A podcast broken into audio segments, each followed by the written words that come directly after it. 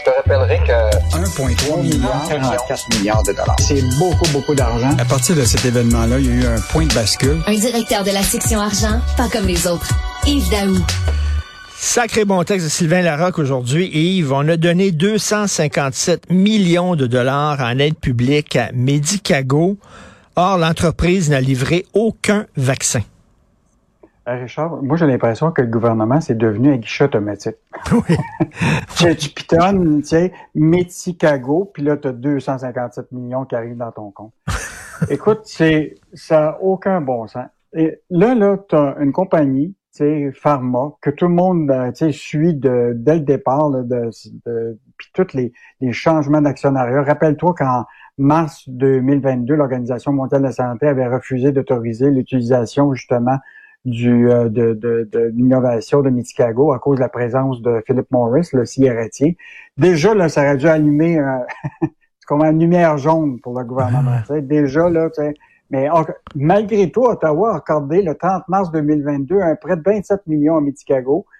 Puis en plus, euh, des prêts de millions. Et là, ce qui est encore plus intéressant, c'est qu'en octobre 2020, Justin Trudeau avait un, prêt de 177 millions à Medicago pour livrer 78, 76 millions de doses qui n'ont jamais été versées. Ça fait puis là, autrement dit, ces gens-là ont eu l'argent. Comprends-tu? Les doses n'ont jamais été livrées. Puis là, tu sais qu'est-ce qui est arrivé récemment, c'est que le propriétaire Mitsubishi Chemical Group, qui est pas une entreprise qui manque d'argent, a décidé de fermer les portes de, de, de Medicago, puis il est parti avec les brevets. ben... puis là, puis là, tout le monde cherche des repreneurs. Puis là, écoute, Pierre Fitzgibbon hier, là, il était très clair. Là. Tu sais, les chances qu'on trouve un repreneur de Medicago, là, c'est à peu près 0,01 ben oui. Ben oui, qui veut, qui veut reprendre ça? Puis là, la compagnie internationale euh, qui, est, qui, est Mitsubishi, là, jusqu'à date, là, euh, c'est clair que les brevets là, vont rester dans, dans, son, dans son giron. Mais tu sais, quand on passe de l'argent, qu'on prête de l'argent, c'est comme si on n'a aucune garantie, aucune garantie nulle part. On dirait que ces garanties-là ne tiennent pas la route, même si c'est écrit quelque part, l'entreprise décide de... Donc, euh, Mais tu sais, c'est comme... on dirait que Christy, régulièrement, je lis la section argent, puis je, fais, je fais un step, comme un dieu, un saut.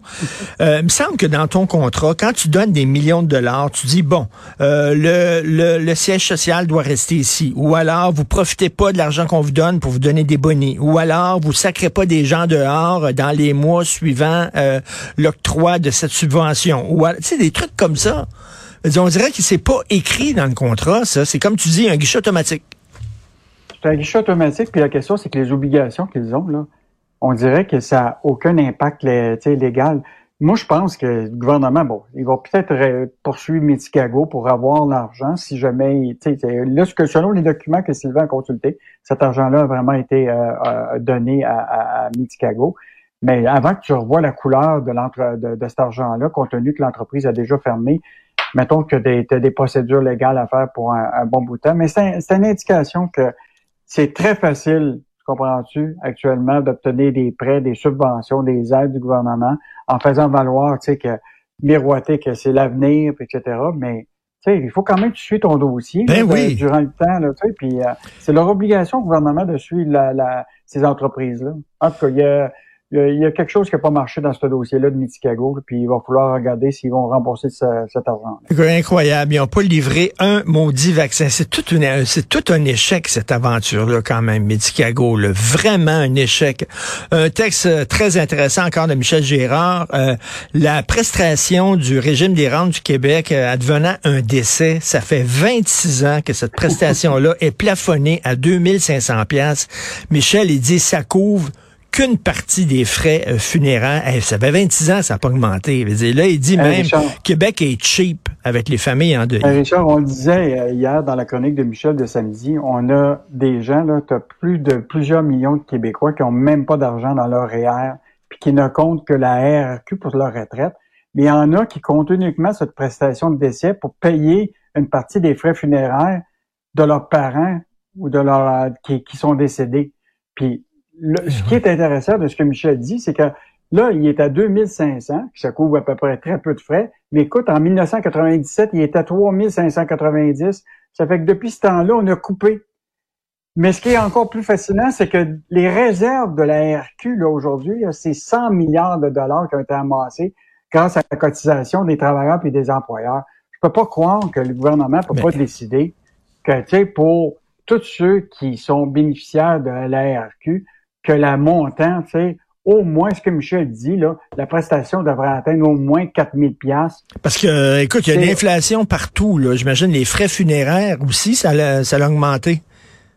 Ah, ben, c'est sûr. Puis, ça couvre pas tout, là. Il y a peut-être des gens qui sont même, ils vont devoir même s'endetter pour une partie des frais funéraires. Et là, ce qui est, Michel a ressorti, écoute, euh, Richard, c'est des données que, qui viennent de sortir, là, que Michel a mis la main, là. L'Institut de la statistique du Québec a dit que 78 200 personnes sont décédées en 2022. Écoute, c'est ça dépasse 3650 décès par rapport à la première pandémie de 2020. Fait qu'on a plus de morts au Québec que jamais. Ben, il y a plus de vieux, donc c'est sûr qu'il y a plus de gens qui, meurent, effectivement. Mais euh, comme, comme il dit... Les, autres, mais je veux te dire, il y a deux affaires. Il y a les statistiques, ils ont déjà évalué ça, hein, la Régie des rentes la proportion des gens qui vont décéder selon le taux d'espérance. Mais ce qui est plus important, c'est ce qu'on appelle la surmortalité. Des gens qui, au-delà de l'âge euh, normal, qui devraient décéder, ils ont des indices sur la surmortalité. Puis le Québec, là, a dépassé. Et là, on leur a posé des questions, justement, puis ils disent, bon, c'est à cause de, la vague Omicron, c'est la canicule du mois de mai, euh, peut-être la pré-pandémie de la vague de grippe virus respiratoire. Mais tout ça pour te dire qu'on a un chiffre énorme de 78 200 décès en 2022. Puis imagine-toi la majorité des gens qui sont peut-être pas capables de payer les frais funéraires. Ah, c'est fou. On est une société pauvre, mon ami. Oui, puis euh, redémarrage chaotique à la SAC. On attendait le nouveau, euh, la nouvelle page, le nouveau site web. Euh, ça, ça, ça a mal parti, hein?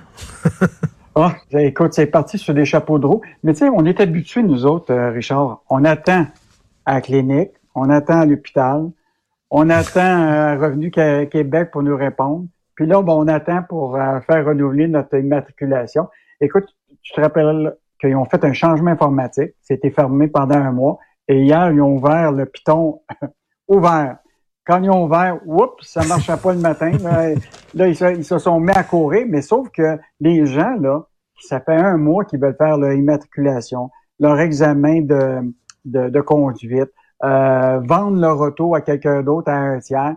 Là, au lieu d'aller sur le système informatique là, qui est en ligne sur le web, qui s'appelle SACLIC, là, ils ont décidé d'aller en, comprends-tu, directement en succursale. Les lignes d'attente, Richard, là, c'était épouvantable. À Place Longueuil, là, ça sortait des, du centre commercial. Puis les gens prenaient des journées de congé, tu comprends-tu, pour, euh, pour aller faire juste changer leur, euh, leur, leur, leur permis. Et là, ce qui est fascinant, Richard, c'est que toi et moi, probablement qu'on est habitués avec le web. on est, on est. On. Mais il y a une grande majorité des gens n'ont pas cette habitude-là. Et là, il faut que tu ailles dans le système informatique pour prendre rendez-vous. Ça s'appelle ça clique. Écoute, il n'y a aucun accompagnement au téléphone pour t'aider. Et là, ça prend toutes sortes de documents. Ça te ah. prend ci, ça te prend ça. Imagine-toi les gens qui sont pas habitués avec ben l'informatique. Là. Ben là, ils sont pris. Ils retournent en, en succursale. Ils attendent. Puis là, ils arrivent au comptoir, puis ils se font dire, ben, on peut pas vous aider vraiment parce qu'on comprend pas vos documents, tout ça. Écoute, si moi j'avais été la SAC, j'aurais mis, mettons, un service de téléphonique pour aider les gens pendant au moins un mois, mais euh, ça n'a pas l'air être le cas euh, aujourd'hui. Donc, euh, beau cafouillage de départ avec la SAC. J'ai une chose à te dire. Yves, votre appel est important pour nous. Merci beaucoup, Yves Daou. Salut, bonne journée. Salut.